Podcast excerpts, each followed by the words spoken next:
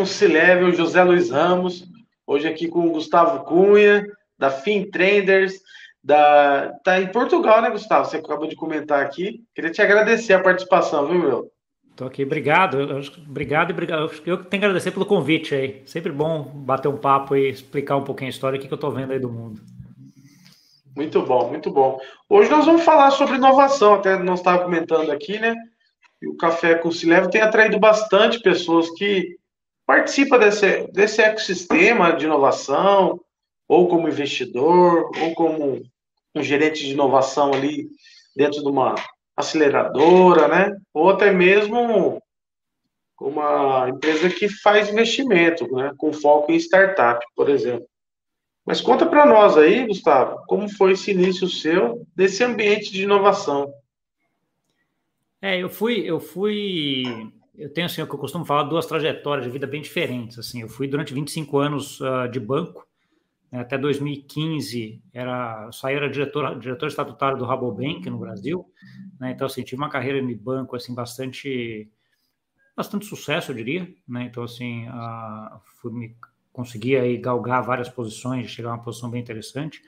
A partir de 2015 acabei saindo do banco e um pouco pela minha trajetória até na acadêmica ou de estudos, né? Então, assim, quando eu virei diretor do banco, eu fui fazer um curso no MD lá na Suíça, uh, e onde já via aquele comecinho do que estava acontecendo com fintechs, né? Estamos falando de 2013, 12, mais ou menos, já estava no mercado de fintechs começando no exterior mais forte, no Brasil um pouquinho mais, mais devagar, mas já via que claramente aquilo era uma tendência, né? Uma digitalização da economia que ia vinha e os bancos não iam uh, passar ao largo disso, né? Acontecer com eles também.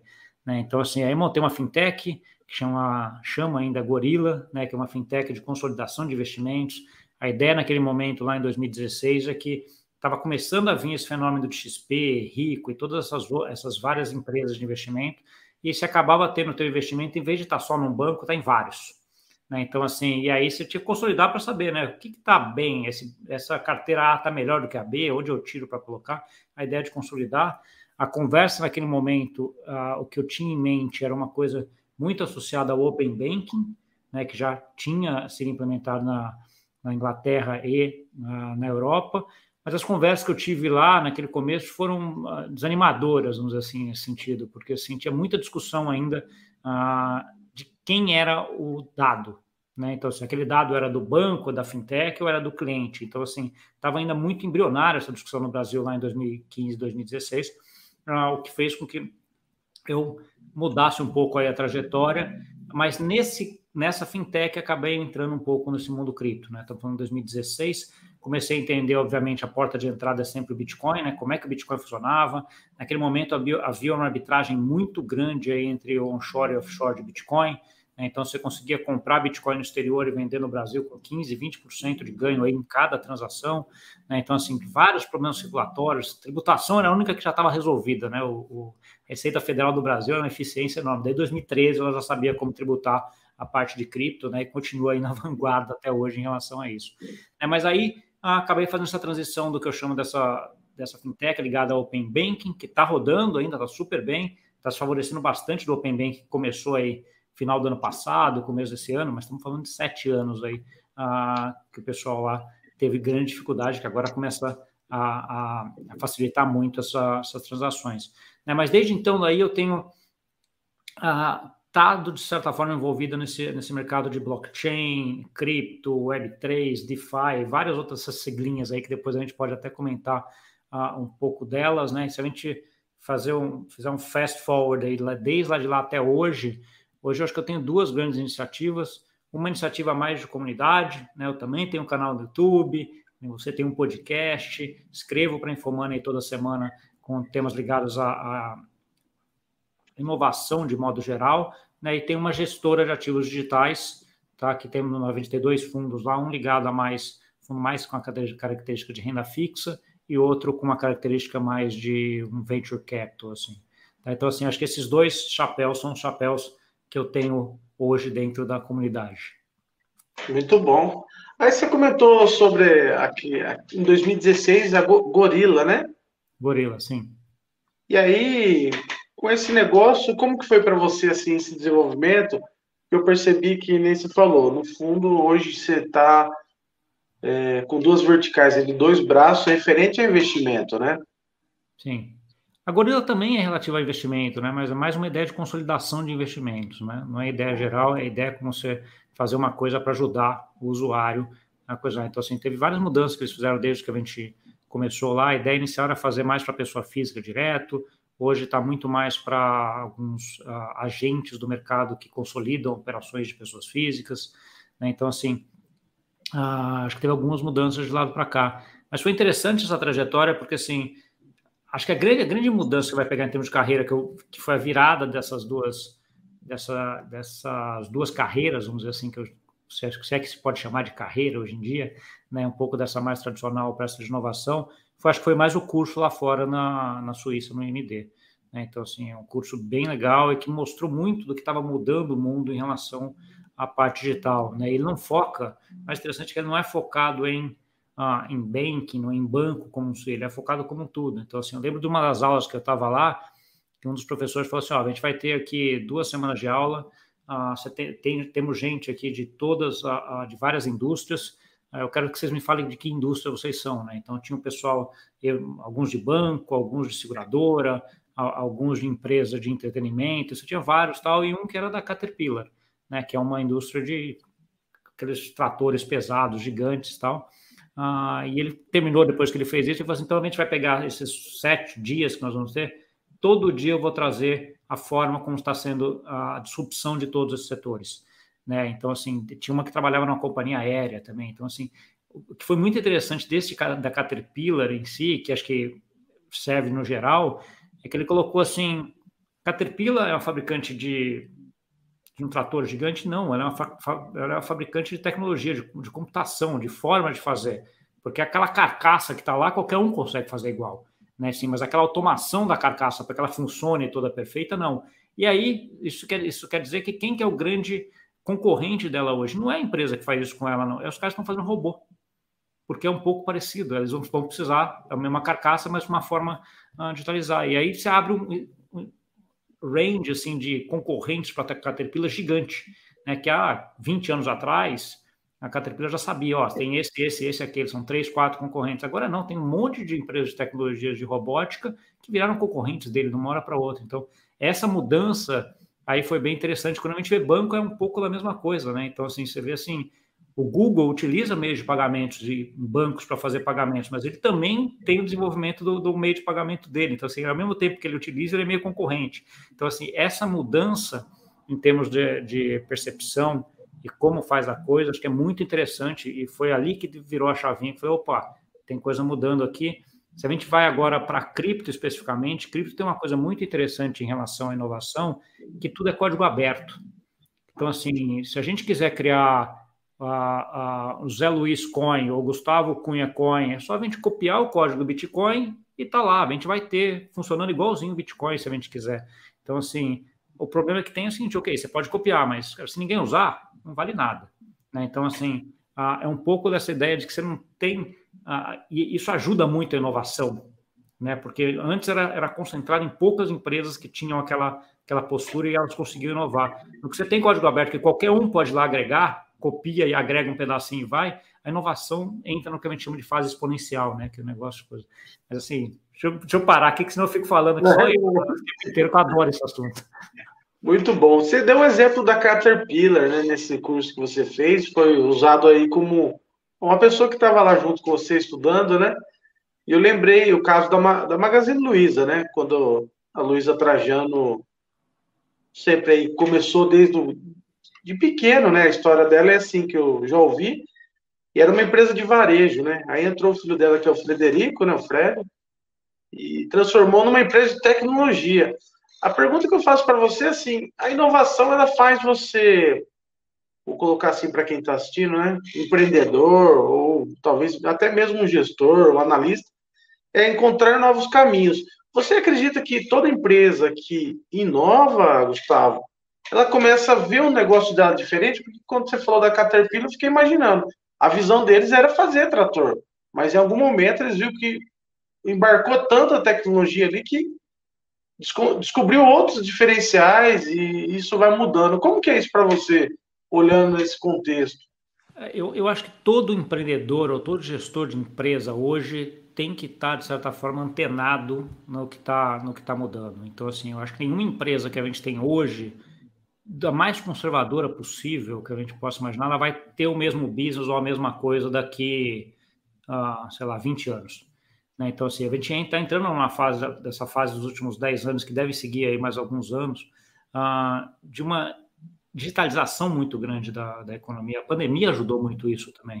Né? Então, se a gente está falando, você está num país, você está no Brasil, eu estou aqui em Portugal, estamos falando aqui e gravando completamente. Então, assim, eu conheço pessoas hoje que trabalham em países e, e moram em outros.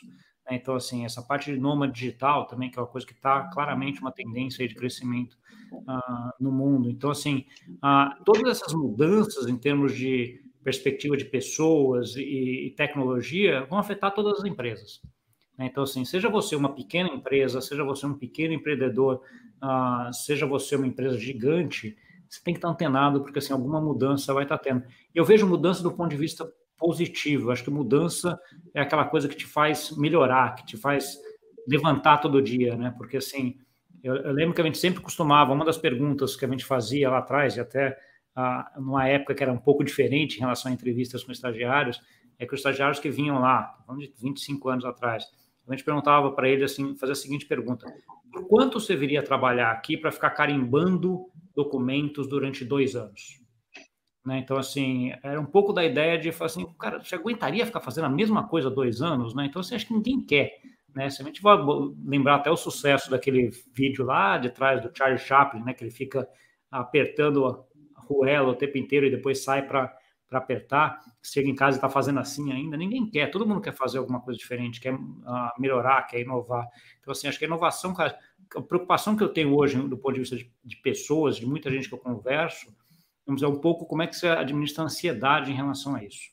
Né? Assim, porque está no mundo que está mudando tanto do quanto está mudando agora, é, como é que você ajusta para que você também não, não, não tome decisões apressadas demais ou lentas demais? Né, e controle você, a tua ansiedade, para que você tenha uma vida boa. No final das contas, é o que, é o que todo, mundo, todo mundo quer. Mas eu acho assim, acho que a gente está num, num momento de grande mudança, que tudo está sendo chacoalhado, eu vejo isso como, como bom para as empresas e, e para a sociedade, de modo geral, uh, olhando para frente. Muito bom. E aqui você colocou no contexto do tema, né, desse café, a Web3, NFTs, né, e cripto é, toda essa tecnologia ou todos esses, esses jargões, ele está embasado no blockchain? Como que, como que o blockchain navega nessas, nessas nomenclaturas? Explica para nós, Gustavo. Tá bom. Então vamos lá. É, blockchain foi uma tecnologia que foi concebida ali pelo Bitcoin. Bitcoin foi a primeira aplicação da tecnologia chamada Bitcoin, uh, blockchain. Tá? Então, assim, uh, o que, que o blockchain permitiu? Que a gente transferisse valores monetários ou valor, qualquer valor pela internet sem a necessidade de ter um intermediário, de uma forma segura, de uma forma anônima, de uma forma distribuída. Tá? Então, assim, acho que essa foi a grande mudança. Até a concepção do Bitcoin lá atrás e dessa tecnologia, você não conseguia mandar nenhum valor de uma pessoa para outra sem que a gente precisasse de um intermediário. Tá? Então, assim, essa tecnologia foi muito, muito disruptiva por esse sentido ela na verdade não, não, chega a ser uma tecnologia nova, ela foi uma forma de encaixar coisas diferentes. Então, ela usa a mesma tecnologia do e-mail, é, ela usa redes distribuídas que já estavam aí há, há 20 anos, criptografia também já tinha mais de 30 anos que estava feito. É a forma como ele encaixou os blocos e como ele organizou tudo, né? ele ou o grupo de pessoas, né? do Satoshi ali, que ninguém sabe quem é, uh, que fez com que isso daqui fosse possível. Tá? Então, assim, a partir daí a gente tem, em 2008, uh, a gente vem com uma outra disrupção bem interessante quando a gente vem a criação da rede Ethereum, né, em 2013, ali, operacional 14, 15 mais ou menos, uh, e que ela faz o seguinte, que ela fez, a, a partir dali, não só você poderia transmitir valores pela, de uma pessoa para outra, mas essa transmissão podia ser condicionante, podia ter um condicionante para ela. Né? Então, pensei, se no, na rede Bitcoin eu posso te passar Bitcoin uh, direto eu para você, na rede da Ethereum, posso te passar o Ethereum se você cumprir com A, B, C, D coisas que são feitas online. Né? Então, assim, isso aqui gera uh, uma mudança em, da, da, forma como eu vejo o cripto, porque ele começa a ver, cripto a ser uma parte de, de quase, quase, quase que startup, como é que você começa a casos de uso. Você tem vários casos de uso aqui que começam a ser aplicáveis que antes eram difíceis. Uh, do exemplo mais básico, assim, o exemplo de carro, né? Quem vendeu carro usado, lá, 10 anos atrás, quando a gente não tinha Pix, aí abraçado com o cara lá para o uh, cartório para passar o carro e para o banco, né? Porque assim, o que, que você faz primeiro, né? Na rede Ethereum isso é já automático, porque você pode fazer assim, esse, esse valor só é passado se somente se o cara também assinar. E se ele assinar, já é passado automaticamente. Então você tira esse risco. Né? Então, assim, uma coisa simples se ver. Obviamente, quando a gente está falando de 2015 para hoje, sete anos, você tem casos de uso aqui espetaculares e cada vez mais, mais complexos em relação a isso, e que dão origem ao que a gente chama aí desse movimento de Web 3.0, que é o que está tá começando. Então, assim, tem um artigo da, da A16, muito interessante, que depois eu até divido aqui, você coloca aqui na, na, na descrição para o pessoal também ter acesso, onde ele coloca todo esse movimento de Web 3.0 e comparando Web 1, 2, 3, né? Então, assim, a grande diferença que a gente tem da Web 3.0 é que ela já tem essa, essa transferência, esse valor nativo a ela. Né? Então, assim, coisa que a internet hoje não tem. Né? Então, se a gente vai pensar assim, como é que a gente remunera ah, uma conta do YouTube, como é que você faz pagamentos pela internet, é sempre via algum sistema fora da internet, né? Você vai usar PayPal, um cartão de crédito, um cartão de débito, um Pix, não é da internet. Né? Quando a gente está falando de Web3, isso aqui já está aqui dentro, já tem um token que tem um valor que você pode transmitir à medida que você está fazendo. Isso aqui é uma coisa bastante uh, subtiva e que vai criar modelos de negócio aí muito, muito interessantes. A parte do NFT que você comentou também, para mim é um mecanismo pelo qual a gente vai ter essas, é, essas mudanças. Né? Se o Web 3.0 é essa nova internet, NFT e tokens de modo geral vão ser ali ah, os ativos que vão ser transacionados aqui dentro desta, dessa Web 3.0. Eu acho que é uma coisa que está, assim, o que eu vejo aqui muito hoje, é, assim, é uma coisa que, que já está acontecendo, a, a pandemia acelerou uh, um pouco mais, eu acho que as crises que a gente está passando hoje, do ponto de vista econômico, seja a guerra, seja Estados Unidos aumentando juros, seja até o próprio Brasil com eleição, essas coisas mais conjunturais e de curto prazo hoje, acabam segurando um pouco essas, essas inovações, mas elas não tiram a tendência. Né? Então, assim, uh, e ela vai ser tão mais rápida quanto, eu diria assim, a minha geração, as gerações uh, que nasceram antes ali de 2000, vamos dizer assim, uh, se conscientizarem e quiserem fazer isso. Porque se a gente não fizer, os nossos filhos vão fazer. Meu filho, meu filho, eu tenho um filho hoje de 12 anos, mas com 8, 9 anos, um pedaço grande da mesada dele ia para uh, um joguinho que ele ganhava lá, que ele queria comprar o skin, queria comprar a arma, né? Então, assim, e para ele já aquela aquela moeda lá dentro, né, que já está lá dentro, lá já é uma coisa que é, é uma moeda para ele, já é um negócio digital para ele, ele conseguia comprar o que ele queria. Né? Então assim, essa desmaterialização, digitalização do dinheiro que leva a essa internet web 3.0, para mim é um negócio que já está já tá em curso. Cara, bacana isso, hein? No caso do Web 3.0, você comentou um ponto interessante, né? Hoje por exemplo, a forma das empresas vender. Estou até com um projeto que estou desenvolvendo, junto a um cliente, e nós vamos catalogar os designs nível Brasil, e uma da forma de gerar valor para eles é trazer arte para eles executar, etc e tal. Como que seria isso, por, por exemplo, para a empresa que vai comprar essa, esse serviço, na Web 3.0, ela já vai estar tá ali com o cartão dela acoplado dentro do navegador, como fosse um token?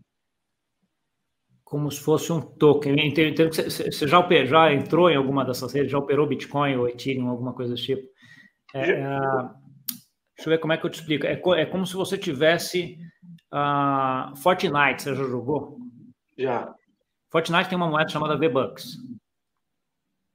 Tá? Uh, ele não é dentro do ambiente do Web 3.0 porque ele é num ambiente centralizado, né? Você tem empresa que é dona. Mas pensa aquilo lá na internet entendeu? Onde você vai ter lá o V-Bucks ou qualquer outra token ou moeda que você tem algum valor e que seja aceita em relação ao valor, você vai comprar o que você quiser com aquilo ali. Tá, então, assim, o paralelo, acho que de Web 3.0 e o Fortnite, acho que é bem interessante a gente falar isso, porque o Fortnite entra na história também do metaverso, que é outra palavrinha aí que todo mundo fala, né? Então, assim, o Fortnite, para mim, ele só não é um metaverso porque ele é centralizado hoje. Mas ele é. Então, assim, você, vai, você tem lá você com a sua skin, você coloca a cara que você quer, do jeito que você quiser, você já tem o teu avatar lá dentro, você já tem a moeda, que é, que é o V-Bucks, você já tem ativos, né? Você já tem a sua arma, a sua, a sua roupa, tudo lá dentro. Então, assim, num ambiente centralizado. Quando a gente está falando de Web 3.0, é uma coisa muito similar, mas num ambiente descentralizado. Você não tem uma empresa por trás, é simplesmente uma internet onde você faz tudo isso. E você é efetivamente o dono da sua arma, da sua roupa, etc.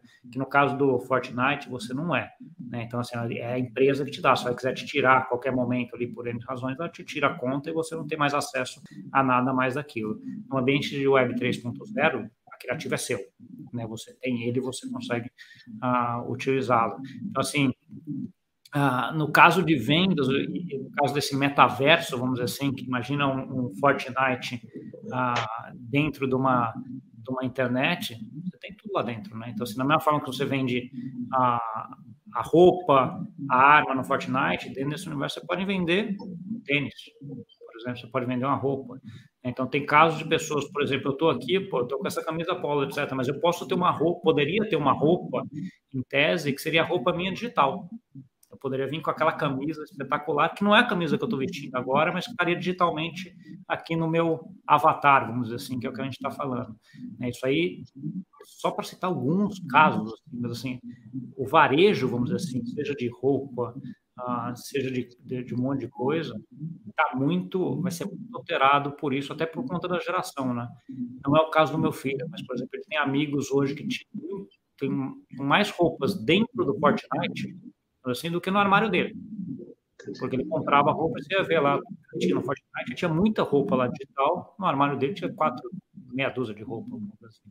Então, assim, isso, essa geração, ok, já é comum, já está. Então, assim, é uma coisa que está tá acontecendo uh, e virar. E por isso que eu falo assim, e aí já falamos de vários segmentos, né? Falar até de banco, foi para Caterpillar, estamos falando de varejo. Assim, qualquer setor que a gente vai tocando, consegue ver alguma forma que está acontecendo essa mudança. Você comentou sobre esse exemplo desse jovem, né, que tem mais roupa no virtual do que no presencial.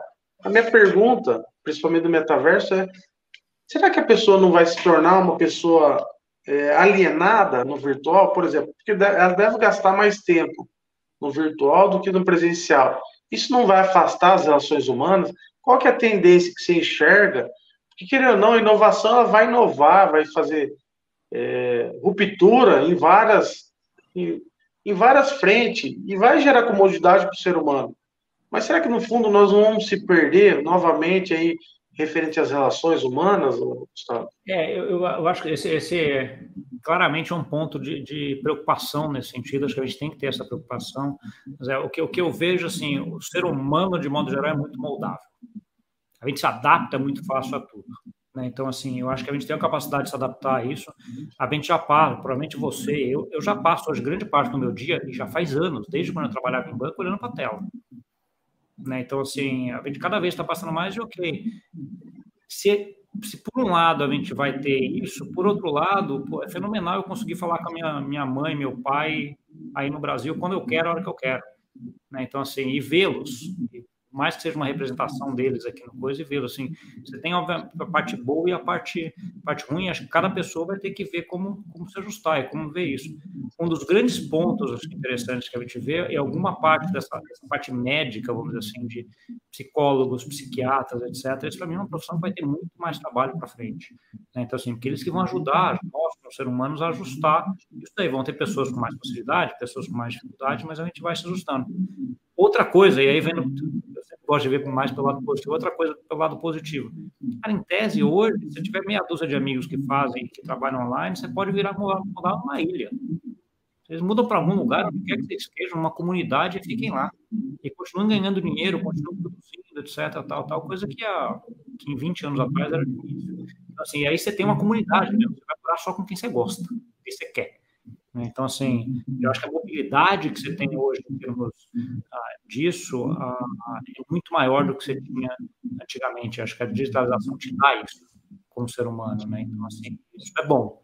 Agora, que vão ter pessoas que vão se adaptar e vão achar melhor e pior, vão, e aí cabe a cada um ter o seu, ter o seu rumo. Mas, respondendo, claro, acho que é uma preocupação que que ter como ser humano e como governo. Os governos também têm que se preocupar com isso. Tem um outro fator também que é importante em relação à digitalização, que a digitalização, em geral, ela, ela é muito é, concentradora de renda. Então, assim, tem pessoas que não conseguem fazer essa digitalização e são pessoas que vão começar a ficar excluídas. Então, assim, como é que o governo atua com essas pessoas para trazê-las ou para assisti-las? Então, assim, aí tem uma discussão de governo muito grande em relação a, em relação a isso também. Assim, tem discussões, eu sou economista, estou né, fazendo doutorado aqui também, então, assim, tem muitas discussões do ponto de vista econômico de como é que se vai tratar essa digitalização para frente. Muito bom. E aí, como que tem sido, que nem você está morando fora, né? Você comentou sobre alguns cursos que você fez, tem feito aí fora, né, na Europa. Como tem sido para o Brasil a parte da educação e inovação? Porque eu acredito ainda, mesmo com a transformação digital, né, é, tem muitas empresas, principalmente as pequenas empresas, médias, tá tendo dificuldade em se adaptar, né? Como que é esse mercado de educação referente a isso? Existe cursos já que tem ensinado isso? Existem vários, eu vou te dizer que eu não conheço nenhum, assim, eu não tenho feito nenhum que fala assim, ah, esse é o curso. Eu acho que a gente está passando, e aí a parte de mídia e conteúdo também, muito, hoje, ele está sendo distribuído, ele está começando a ficar descentralizado. Então, assim, se quando eu estudei lá, que eu fiz, fiz GV, eu tinha que ir na biblioteca para consultar o livro, e o acesso à biblioteca era só para os alunos da GV, então, assim, pouca gente tinha acesso àquele conhecimento e conseguia ver. Hoje é o contrário. Né? Hoje o conhecimento está aí, a gente está gerando conhecimento aqui, por exemplo, né? assim, em vários lugares, de várias fontes. Coisa cabe às pessoas saberem que tipo de conhecimento elas querem. Então, assim, eu costumo falar assim, eu já dei, dou aula, dou cursos, várias, várias plataformas, várias coisas. O conhecimento que eu dou está aí, está todo no YouTube. Né? No YouTube, lá, qualquer mídia, outra mídia. Então, assim, as pessoas acham. É, a, o ponto é você hoje filtrar qual conhecimento que você vai querer ter e saber as fontes corretas que vão te levar àquele conhecimento. Eu acho que esse é um, uh, é um ponto. Então, assim, eu não acho que a gente vai ter, uh, voltar a um cenário que a gente tinha lá atrás, quando eu fiz faculdade, de que você tinha uma fonte de conhecimento que era aquela única. Né? Porque, assim, ela funciona para algumas pessoas, e até, e até você tem um pouco também da didática. Eu trabalho muito nos últimos anos ah, trabalhei muito com a parte didática, aprendi muito com didática. Então, assim, não é um, um, formato, um canal que atende a qualquer tipo de pessoa. Tem pessoas que são mais visuais, que gostam uh, de ter coisas mais visuais. Tem pessoas que se adaptam otimamente a um podcast, que vai ouvindo para o uh, trabalho. Uh, tem pessoas que têm que estar junto escrevendo, tem que estar junto com a pessoa. Então, assim, você tem várias formas de pegar o mesmo conteúdo. Então, assim, e formas, e essas formas hoje são mais adaptáveis a cada pessoa. Então, se as pessoas conseguem esse conteúdo de uma forma mais fácil, então, assim, você consegue adaptar ah, o conteúdo à pessoa. É diferente de quando era o professor lá na frente, só ele, na didática dele, todo mundo tinha que aprender daquele jeito. E todo mundo passou por isso, todo mundo até hoje passa. Né? Você tem professores que são ótimos, que você adora que te ensinam bastante, tem outros que você não consegue entender, né? Muito ruins, mas que o cara do outro lado entende perfeitamente esse que você não consegue entender e acha o outro cara bastante ruim e não consegue entender ele. Então, assim, essa personalização também ajuda muito. Mas acho que em relação a curso, eu acho que as pessoas têm que começar a fazer, cara, é começar a olhar, se atualizar. Procura qualquer assunto que você queira ver, dá um Google, vai no YouTube e fala, quero aprender sobre isso aqui. E vai fuçando e vai navegando. Começa a ver o que é bom, o que não é, e segue aí, vai aprendendo. Está tudo ótimo. Muito bom, muito bom. Você, você tem interesse, ou você tem feito alguma ação nesse sentido? Você falou do, do podcast que você tem, né? E como que tem sido para você? Porque, querendo ou não, você acumulou um conhecimento e tem replicado isso. Como que é a sua estratégia aí para disseminar isso que você já tem tem tido aí na sua mão? É, eu, eu, quando eu comecei, assim, eu comecei lá atrás na Infomani até fazer entrevista junto com o Arthur, que me chamou e que me entrou nesse negócio. Ah, Gustavo, vem fazer entrevista aqui ao vivo. Eu falei para ele, Arthur, acho que não, não é para mim. Cara, nunca fiz isso, nunca fiz nada com mídia. Eu lembro que eu dormi, acordei no dia seguinte falei, cara, por que não? Eu liguei para ele de novo e falei, Arthur, vamos, vamos tentar. Né, e assim, ele me ajudou muito a, o Arthur a fazer essa transição. E aí passamos durante um ano lá fazendo entrevistas com ele, aprendi muito com ele. Uh, e aí acabei mudando aqui para Portugal. A gente é super amigo hoje ainda, mas ele acabou entrando lá. Aí acabamos com até esse programa de humano, ele depois foi para exame, etc. E eu segui um pouco da, da, da conversa aqui, mas foi bem interessante uh, isso para ver primeiro essa parte da didática, né, que é coisa. E no começo eu tinha também uma, uma, uma discussão interna comigo muito grande, do tipo, uh, entre você ser um produtor de conteúdo, onde você traz terceiros para conversar, e você ser o cara do conteúdo. Porque eu sempre fui o cara do conteúdo. Eu gosto no detalhe, eu gosto de entender as coisas no detalhe. Então, assim, aí ficava aquela coisa que, pô, eu estou entrevistando o cara mas ao mesmo tempo eu deveria aqui estar agregando conteúdo, né? E aí, essa discussão acho que você provavelmente já teve em algum momento aí, mas eu tive muito no começo. E o que eu vi é, é que, assim, a gente, como eu, no caso, como sabendo muito de algum, de algum setor, eu não sei tudo, e os caras estão trazendo sempre tem alguma novidade, alguma coisa para eu aprender, né? Mas, assim, a forma como eu faço a pergunta, a forma como eu ver, as pessoas veem que eu entendo e que eu estou querendo entender mais, né? O que a outra pessoa faz. Então, assim, toda entrevista que eu faço, eu aprendo muito conta disso, porque ela é movida até pela minha curiosidade, né, de olhar e falar assim, cara, esse cara está fazendo aqui uma solução, pô, já entrevistei o cara de inovação da, da CVM, do, do Banco Central, a, gente de banco grande, algumas startups que estavam lá começando, o pessoal de DeFi com as estratégias bem, bem, bem disruptivas, praticamente todos os gestores de fundo cripto do Brasil. Então, assim, a gente tiver muito coisa assim, cada uma Uh, eu saio, termino e coisas que eu aprendi. Que eu olhei e falei assim, cara, legal. Isso aqui. E, e em dois segmentos, setor de, de, didática, né, o que, que, eu poderia ter feito melhor até para deixar a pessoa mais confortável e trazer mais informação, e que dúvidas que eu tinha que ele conseguiu solucionar. Né? Como é que eu aprendi? Eu aprendi então, assim, a forma como eu vejo uh, isso, eu acho fenomenal isso. Mas uh, hoje em dia que eu estou confortável com essa ideia de fazer conhecimento e ser o cara do conhecimento. Né? Então, assim, acho que eu hoje consigo navegar e para mim é tranquilo conversar com, pessoas que eu gosto de conversas onde entenda pouco do assunto. Eu acho que isso é interessante. Eu, eu algumas palestras ou alguns eventos ou online ou presencial e eu subi de lá. Tinha um nome, entender alguma coisa sobre isso que eu não sabia, sei lá, 10% sobre aquele daquele assunto, e saí de lá 30%. Entendi, entendi metade do que os caras estavam falando. É legal. Tem muita coisa aqui que eu aprendi. Isso é uma coisa que foi muito do assunto e acabei indo atrás, fazendo catch-up. Assim, acho que é importante para mim essa, essa fazer coisa nova, estar tá participando, de estar tá aprendendo o tempo inteiro. Muito bom, muito bom. E quando a pessoa começa a estudar inovação, né? Ela tem um objetivo ali de se atualizar e, e ela tem uma profissão dentro daquela corporação, dentro daquela startup, até mesmo no negócio dela. Como que tem sido para você, Gustavo, no seu caso, com todo esse canivete suíço, vou colocar essa expressão assim, como que faz para você manter o foco? Porque, querendo ou não, você vê muitas oportunidades nesse contexto, né?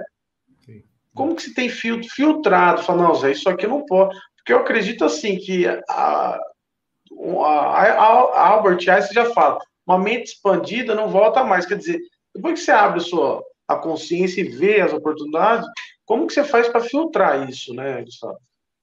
É, eu acho que esse, esse é um ongoing business, assim, eu acho que não, não tem aquele... Uh, eu acho que eu não estou ajustado para nunca. Eu acho que essa é um pouco da, da resposta. Obviamente, a gente vai se ajustando e tentando melhorar isso no decorrer.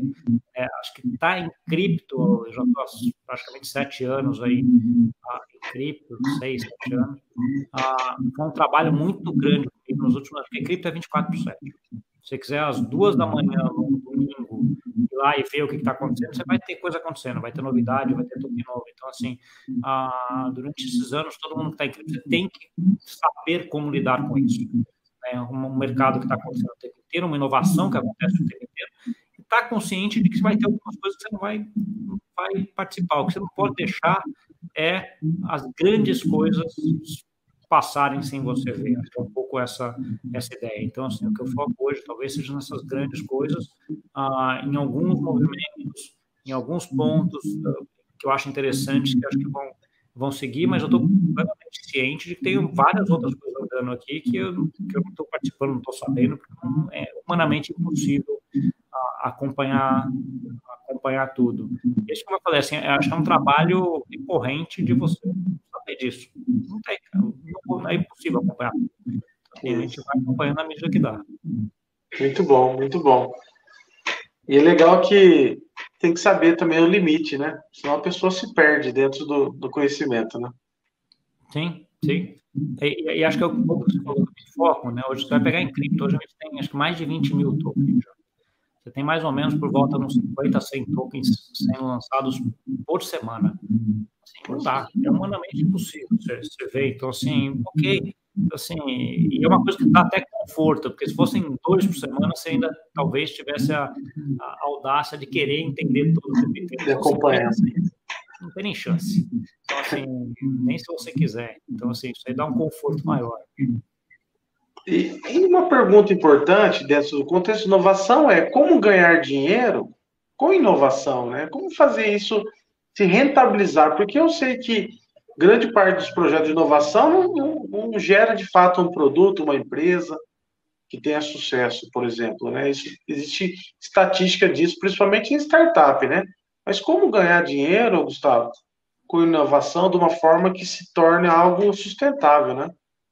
É, para mim, para mim, acho que eu vejo dois pontos aí.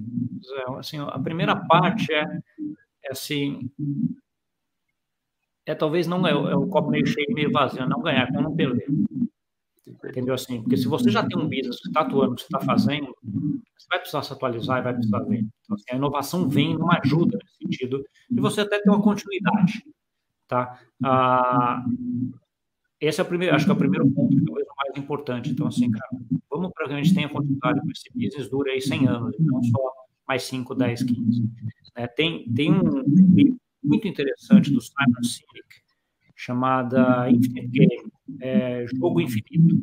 Acho que tem esse, esse livro que, que ele descreve essa ideia. Como é que você faz uma empresa que vai durar 100 anos, não 10? Então, assim, esse, esse racional de como é que você faz, o racional de estar sempre inovando e estar sempre se alterando e se ajustando a, ao mercado. Então, acho que a inovação tem um pouco, um pouco disso. Eu não vejo a inovação como uma forma de ganhar dinheiro. Assim, eu não vou fazer uma inovação, então, vai ter que fazer alguma coisa que vai ter que se utilizar de, de inovação de alguma forma para ganhar dinheiro, seja um caso diferente, seja uma solução diferente, seja uma dor de algum usuário que você está lá entrando e tal. E, e, e, acho que tem, do ponto de vista financeiro, como a gente está falando de ganhar dinheiro, tem uma discussão muito grande também que muitas dessas startups, principalmente no setor financeiro, elas começaram e olhando muito o que a gente chama de custo de aquisição de cliente. Então, assim, ela, ela, dá prejuízo durante 10 anos, só que ela cresce a base de cliente de poucos mil para alguns milhões. Então, assim, depois você tem clientes, você aí sim tem capacidade de oferecer vários produtos, e aí você a torna rentável. Então, assim, esse é um modelo aí, mais ou menos, que aconteceu muito nos anos 2000, 2010, né? É, hoje tem uma discussão muito grande em relação a isso, principalmente no ambiente de, restrições monetárias, né? Os centrais aumentando os juros, como é que você vai financiar esse crescimento muito rápido né, para depois dar lucro na frente? Então, assim, ah, tem uma discussão grande se esse modelo vai eh, funcionar para frente, mas foi o que foi feito em várias, em várias startups. O ponto que tem aqui importante é que você tem um caso de uso que está funcionando redondinho, que está legal, como é que você acelera isso rápido para que você, sim, tenha um poder de mercado grande? É, se você não fizer, o caso já está lá, e muita gente já viu o e podem copiar e aí sim, pegar toda essa parte da exponencialidade da curva. Né? Tem um pouco dessa competição de inovação também, que é, é, que é interessante. Mas respondendo curta a sua pergunta, inovação acho que é uma necessidade de todo mundo atrás. Então, assim, seja para business, seja para criar coisas novas, e acho que a, a parte de ganhar dinheiro, isso acho que é quase que uma consequência. Uma consequência, entendi. Então, assim, no, deixa eu ficou mais claro. Quando faz inovação, o foco não pode ser ganhar dinheiro, tem que ser se atualizar, igual você falou, a pessoa já tem um negócio, um business já dá uma rentabilidade, então eu entro para me atualizar e dentro desse contexto, como aplicar para o meu negócio, né? Sim, acho que, a, acho que a base sempre é como você vai ter um, você vai ter um usuário ali, alguém que vai estar uh, utilizando o seu serviço, como que você pode fazer com que a vida dele seja melhor? Acho que esse é o grande ponto. Então, assim, aí que é a inovação. Você pode, ok, eu quero resolver essa dor, esse problema daquele usuário. Então, assim, para resolver isso, eu posso utilizar A, B, C, D, X, casos de uso, X tecnologias. É aí que a parte de inovação uh, entra para ajudar. Tá? Eu acho que é sempre esse foco de tentar resolver uma dor, tentar ajudar alguém. O outro foco seja é o foco de criar um novo mercado, né? que é a ideia da Apple com, a, com os celulares, a, com a tela de celular que você mexia. Né? Então, antes dela, quem estava lá era BlackBerry, né? tinha aquele tecladinho que todo mundo usava ah, e achava ótimo, e o outro veio com uma tela que era difícil, não funcionava direito, às vezes no começo era ruim, só que a tela inovou tal, e hoje o BlackBerry quebrou até, está quebrada a empresa, e todo mundo utiliza a mesma tecnologia com uma tela, seja, na, seja Samsung, seja Apple, seja qualquer for, a mesma, a mesma tecnologia, ele criou uma coisa nova. Então, assim, um mercado que não, que não existia, o mercado do, do smartphone, vamos dizer assim. Então, assim, essa é outra ponto que é inovação, coisa. Então, assim, é uma coisa que estava lá, que o usuário até queria, mas nem sabia né? Então, assim, à medida que você começa a usar, pô, que legal, e aí começa a criar um novo. Então, assim, seja para criar um mercado novo, ou ajudar numa dor que sabe que ele, que ele tem, o que é mais difícil em geral você fazer isso, seja para uh, ajudar numa dor que o usuário tem. Então, não consigo fazer isso, me ajuda a fazer isso. E aí você cria e utiliza várias tecnologias ou várias inovações para tentar ajudar. Acho que é um pouco desta forma que eu vejo a, a inovação é um meio, né? não, não um fim. Fantástico, hein? Fantástico. Gustavo, completamos 40 minutos aqui. E assim, as perguntas que eu tinha. Eu sempre começo um café já com aquele tema. E algumas perguntas pré-programadas não é um papel, não. Eu fico mentalizando, quero atingir esses objetivos aqui, né? E foi algo que agregou bastante, porque são assuntos que atuais, né? Como você disse, tem estudado aí na Europa. Mas a, a pergunta que eu faço para você, teve alguma pergunta que eu não fiz que seria importante nesse contexto para você responder? Pergunta que você não fez. É, que você esperava. Cara, essa pergunta é importante eu responder, porque você querendo ou não, você está dentro desse contexto e conhece alguma. Eu acho que não.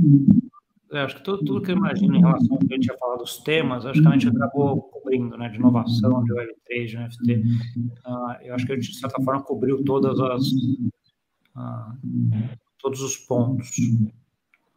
Uh, não, acho que não, acho que para mim, tudo, tudo que você perguntou, eu tenho em mente para perguntar ou para responder.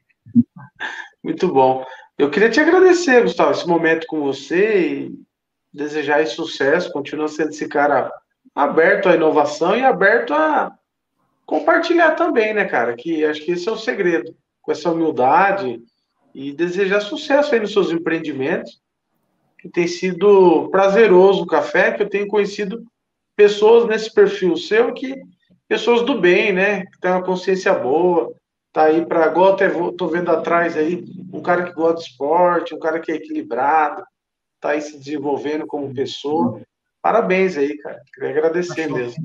Ah, obrigado, adorei a conversa aqui. Obrigado até por dar, abrir esse espaço, até para contar um pouquinho da minha história aqui, que eu acho, acho que é uh, interessante. Eu gosto de falar, né? Vocês já perceberam que eu gosto de falar bastante aqui, então acaba às vezes me prolongando um pouco, mas acho que, acho que a gente conseguiu cobrir aqui bastante coisa e passar um pouquinho do que, que eu estou vendo desse mundo aí, que acho que é bem, é bem interessante. Acho que tem muita coisa boa. E, e sei que em algum momento, como falei para você, depois da do café, nós vamos, eu vou criar essa estrutura. Eu não tenho essa estrutura exata, mas eu sei que essa forma de você falar, de se expor, nós vamos criar um material que pessoas vão te encontrar, encontrar esse conhecimento, uma forma de contribuir, né? Eu sempre, sempre vejo isso, que pessoas são encontradas mediante ações assim que nós estamos fazendo. Então, você pode passar o tempo que for, acredito que isso vai gerar valor, você Sim, vai cumprir sua missão, né? Meu pai tinha uma frase muito grande que ele falava: quem não é visto não é lembrado. Então, assim, é um pouco de. de cara, vamos, estamos aí, estamos juntos, vamos conversando, vamos conhecendo gente nova, vamos tocando, assim, vamos juntando aí com as pessoas do bem, que nem você falou, para a gente construindo uma coisa legal aí para frente. É um pouco dessa ideia.